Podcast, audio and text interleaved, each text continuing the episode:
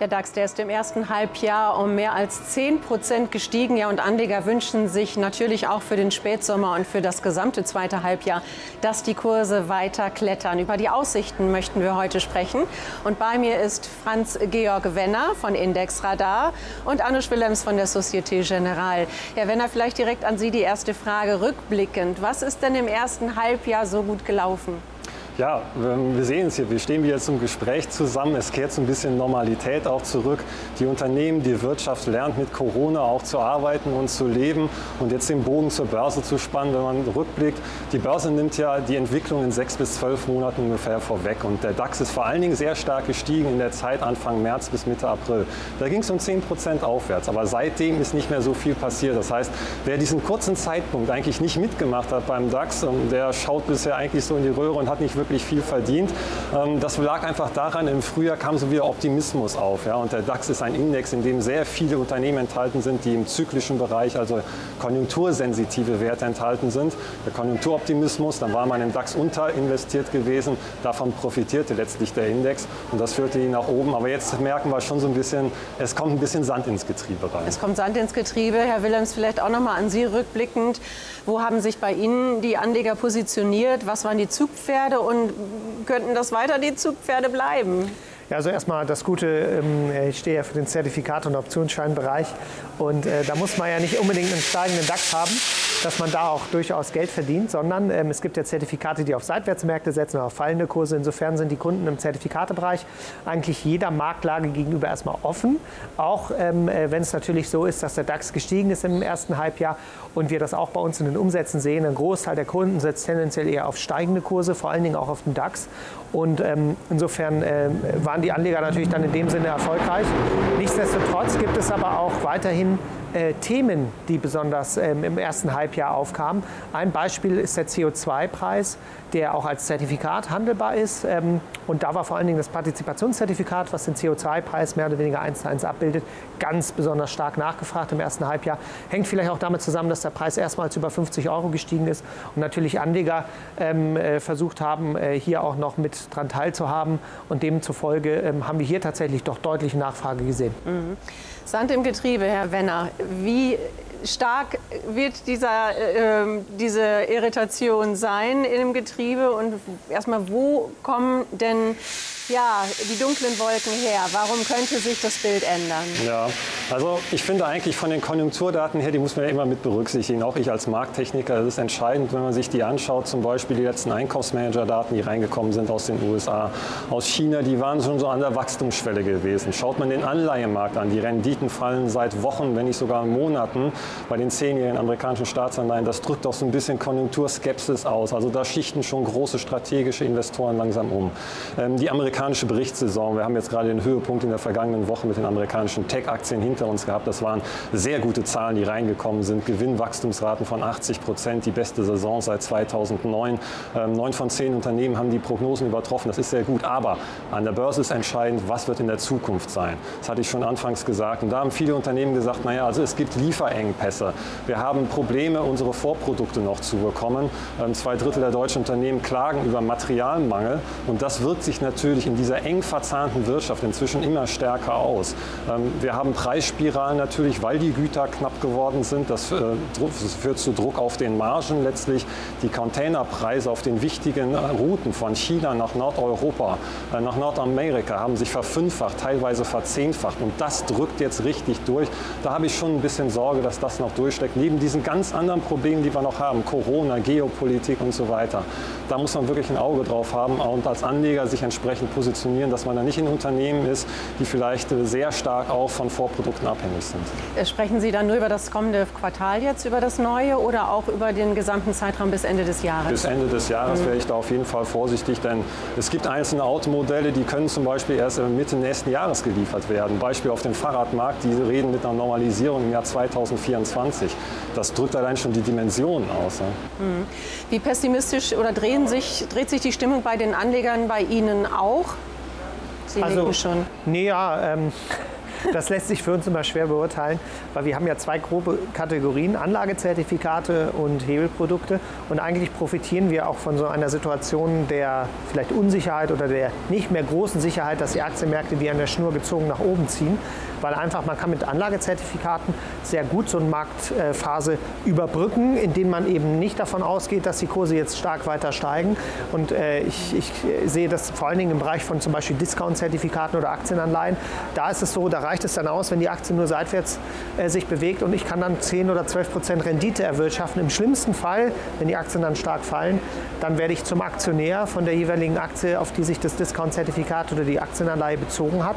Also für Aktien grundsätzlich freundliche Anleger, die aber jetzt eher so eine Phase erwarten, wo es vielleicht ein bisschen holpriger wird. Für die sind natürlich solche Produkte ideal und wir sehen das bei uns in den Umsätzen, vor allen Dingen, wenn die Märkte immer so Tage haben, an denen es wirklich alle DAX-Aktien zum Beispiel ein Minuszeichen ähm, vor dem, äh, in der prozentualen Bewegung haben, dann sehen wir doch starke Nachfrage, vor allen Dingen nach diesen Anlageprodukten, weil natürlich dann viele mehrere Kombinationen zusammenkommen, was die Produkte dann noch mal attraktiver macht als jetzt vielleicht in der normalen Marktphase. Wir sprechen hier häufig über ähm, Absicherungen und das Depot wetterfest machen. Wir wissen aber auch, dass ähm, viele Anleger einfach da einen Bogen drumherum machen und dann plötzlich merken, oh, jetzt ist es irgendwie doch zu spät. Ähm, sehen Sie jetzt doch durch diese Begebenheiten, na, da greifen mehr Anleger zu und, und sichern ab? Ja, also Absicherungsstrategien sind ähm, äh, eigentlich eine der ältesten äh, Strategien im Optionsbereich. Äh, hat man lange Zeit schon gemacht. Ähm, auch ein Discount-Zertifikat ist im Prinzip was, so eine halbe Absicherungsstrategie, kann man sagen. Weil man verkauft eigentlich eine Option, verliert damit die Chance auf weitere Kursgewinne. Wenn man die eh nicht erwartet, ist das ja nicht so schlimm. Dafür bekommt man aber eine Prämie, also einen sozusagen Zwischenertrag für die Zeit, wo man keine Kurssteigerung erwartet. Ähm, solche Strategien gibt es in der äh, Vermögensverwaltung schon Jahrzehnte. Ähm, die gibt es eben äh, heute auch für Privatanleger einfach handelbar über sozusagen zusammengeschnürte Pakete, das heißt ein Discount-Zertifikat oder Aktienanleihe. Und insofern können Anleger dann auf diese Marktphasen auch entsprechend reagieren. Und ähm, wir sehen das dann durchaus teilweise auch in den Umsätzen. Und ähm, ja, von der Hintergrund ähm, äh, ist es aus Sicht der Zertifikate und äh, Optionsscheinbrille schon so, dass Anleger Absicherungen ähm, in Anführungsstrichen einkaufen. Aber es ist jetzt nicht so, dass alle das Depot 100% absichern. Und man muss auch sagen, wenn man sich die Märkte anschaut, seit 2009 war eine Absicherungsstrategie eigentlich nur ganz wenige Momente mal hilfreich. Ansonsten geht es ja wirklich steil bergauf. Ähm, außer für den DAX, wenn man mal die Dividenden rauslässt, äh, dann ist der äh, verglichen mit dem Jahr 2000 zu den Höchstkursen bei ungefähr 6200 der DAX ohne Dividende und heute ist der DAX ohne Dividenden bei ungefähr 6.500 Punkten. Da sieht man, da ist nicht viel Unterschied. Also äh, die Dividenden haben es hier in Deutschland gemacht, aber äh, ohne Dividenden äh, sieht der DAX echt schwach auf der Brust aus. Aber sonst, wenn man sich so die Aktienmärkte anschaut, ist er einfach gigantisch und äh, von daher ist natürlich dann nicht so populär abzusichern, weil die letzten zehn Jahre ging es eigentlich immer nur meistens bergauf. Es ging meistens nur bergauf, Herr Wenner, steil bergauf. Ähm, jetzt will natürlich, glaube ich, jeder wissen, der uns jetzt auch zuhört, wann fragt Sie endlich, wie steil geht es denn jetzt bergab? Genau, wir haben leider auch nicht die Kristallkugel, aber ich möchte mal so ein bisschen in die Vergangenheit schauen. Daraus kann man ja auch abschätzen, wie weit so die Risiken sind. Also normalerweise ist es so, der DAX ist ja sehr gut jetzt auch ins Jahr reingekommen. Die ersten sieben Monate waren stark gewesen. Wir haben es bei Indexradar mal nachgerechnet, wenn der DAX bis Ende Juli um 13 Prozent zugelegt hat, das hat er seit 1990 zwölf Mal geschafft, dann ist er in zwei Drittel der Fälle auch bis Dezember noch weiter gestiegen. Durchschnitt um 7 Prozent, würde jetzt theoretisch auf 16.500 Punkte herauslaufen. Aber der entscheidende Punkt ist, es gab immer wieder zwischenzeitliche Rückschläge, ausgehend vom Hoch bis zum Tief nochmal. Durchschnittlich so 10 bis 12 Prozent, das kann man sich so als Orientierungsmarke merken. Und wenn das jetzt auf den DAX übertragen, aktueller Stand mal angewendet würde, dann kämen wir so in den Bereich von rund 14.000, 14.200 Punkten. Das ist so dieses frühe Ausbruchsniveau, das ist die 200-Tage-Linie. Und auch wenn man sich den Dow Jones zum Beispiel anschaut, er hat gerade in dieser saisonalen Schwächephase, August und September, wo wir wirklich immer mal wieder Gegenwind hatten in den vergangenen Jahren. 2008 äh, Lehman Crash, 2011 äh, Rating-Herabstufung der Amerikaner durch Standard Poor's, Finanzkrise in Europa, ähm, Wachstumssorgen in China 2015. Es gab komischerweise immer im Spätsommer irgendein Problem an den Märkten und darauf sollte man vorbereitet sein, dass es einfach mal so 8 bis 10 Prozent runtergeht und das sind letztlich, finde ich, Chancen. Die muss man als Anleger nutzen. Das sind keine Risiken, sondern Chancen, die man einfach mit intelligenten Produkten dann auch nutzen kann, zum Beispiel bei entsprechender Volatilität Liquiditäten und sowas, da steht dann auch viel zur Verfügung. Mhm. Jetzt haben wir auch hier häufig schon darüber gesprochen, wenn alle im Markt zu positiv sind, geht es in die negative Richtung. Jetzt wissen wir auch, es sind viele eher negativer gestimmt. Wir sprechen jetzt mehr, die Korrektur kann kommen und die Rücksetzer. Ist das denn dann jetzt nicht ein Zeichen andersrum, dass es doch weiter nach oben laufen könnte? Ganz genau, das kann eben sein, wenn alle wieder negativ gestimmt sind, dass es dann doch in den, der Markt geht ja immer den Weg des größten Schmerzes, das wissen wir. Und ein Ausbruch natürlich über diese charttechnisch wichtigen Marken beim Dow Jones 35.100, beim DAX so die 15.800, 16.000, das würde viele auf den falschen Fuß erwischen, gerade jetzt in dieser saisonal schwachen Phase. Deswegen ist es wichtig als Anleger, sich sein Depot anzuschauen, wie bin ich aufgestellt, mit welchen Werten. Bin ich jetzt noch zum Beispiel Beispiel sehr aggressiv unterwegs mit Turbopapieren, dann vielleicht ein bisschen umschichten, einfach mal in Discount- oder Bonuszertifikate. Ähm, welche Position habe ich, wie ist meine Liquiditätsrate gerade? Das ist ein ganz wichtiger Punkt, dass man Aktienquote, Liquiditätsquote beachtet, um einfach auch noch genügend trockenes Pulver zu haben, um nachkaufen zu können und flexibel auf Marktbewegungen reagieren zu können. Das sind viele wertvolle Tipps, Herr Willems. Äh, wir haben gerade auch schon ganz kurz die Volatilität angesprochen, also die Schwankungsbreite. Danach richten sich ja auch viele Strategien, ob es jetzt eine geringe Schwankung oder eine höhere Schwankung ist. Wenn die jetzt zunehmen sollte im Herbst, und wir haben es ja auch schon in den vergangenen Wochen gesehen, dass es Aussetzer gibt, Ausreißer nach oben, nach unten. Was, wie können Anleger diese Volatilität für sich nutzen? Ja, das ist ähm, ein, weites Feld. Also mit Volatilität ist ja eigentlich die historische Schwankungsintensität von Aktien um den Erwartungswert. Das ist ein mathematisches Maß. Aber an der Börse ähm, kann man das eben auch für Aktienkurse ähm, errechnen. Und ähm, daraus lässt sich halt viel schließen. Da weiß man, war die Börse eher schwankungsintensiv oder war es eher ruhig. Man sagt auch, dass das Risiko hoch ist, wenn die Volatilität hoch ist. Und was man auch sieht, ist, das können Anleger, das kann man jetzt nicht beweisen, aber wenn man sich historisch einfach die Zeitreihen anschaut, wenn der DAX nach unten fällt, steigt die Volatilität im, im, im Markt ähm, sozusagen fast genau entgegengesetzt nach oben und äh, so verhält es sich auch mit Kurssteigerungen, dann geht die Volatilität nach unten. Also man kann das als Anleger so ein bisschen sich merken, dass da ein Zusammenhang besteht, auch wenn er nicht ähm, mathematisch jetzt sozusagen bewiesen ist und immer dieses Verhältnis so sein muss. Aber grundsätzlich kann man eben dann anhand von Volatilität tatsächlich seine Investmententscheidungen durchaus beeinflussen. Jetzt hängt es natürlich davon ab, wie ich agiere. Also wenn ich eine Aktie kaufe und die zehn Jahre halten lassen, halten möchte, dann ist es eigentlich irrelevant, was die Volatilität gerade macht, dann kann ich direkt investieren. Wenn ich aber, wie gerade angesprochen, zum Beispiel Bonuszertifikate oder Discountzertifikate einsetze, dann ist es tatsächlich interessant, wenn ich die bei hoher Volatilität kaufe weil dann meistens die Konditionen besser werden, also die Kurse der Produkte sinken aufgrund der Gestaltung, vor allen Dingen bei Discount-Zertifikaten ist das der Fall. Das heißt also, wenn ich mal wirklich so einen Tag erwische, wo die Aktienkurse stark unter Druck sind, dann habe ich in der Regel genau da auch den Peak äh, in der Volatilität, äh, meistens auch am Vormittag. Also wer da agieren möchte, sollte dann vor allen Dingen vormittags äh, die, die äh, Aktivität ähm, den Handel vielleicht sogar forcieren. Und dann kann man durchaus günstige und attraktive Konditionen bei Discount-Zertifikaten erwirtschaften und so dann die hohe Volatilität für sich nutzen und äh, dann davon profitieren, wenn es danach wieder ruhiger wird. Mhm.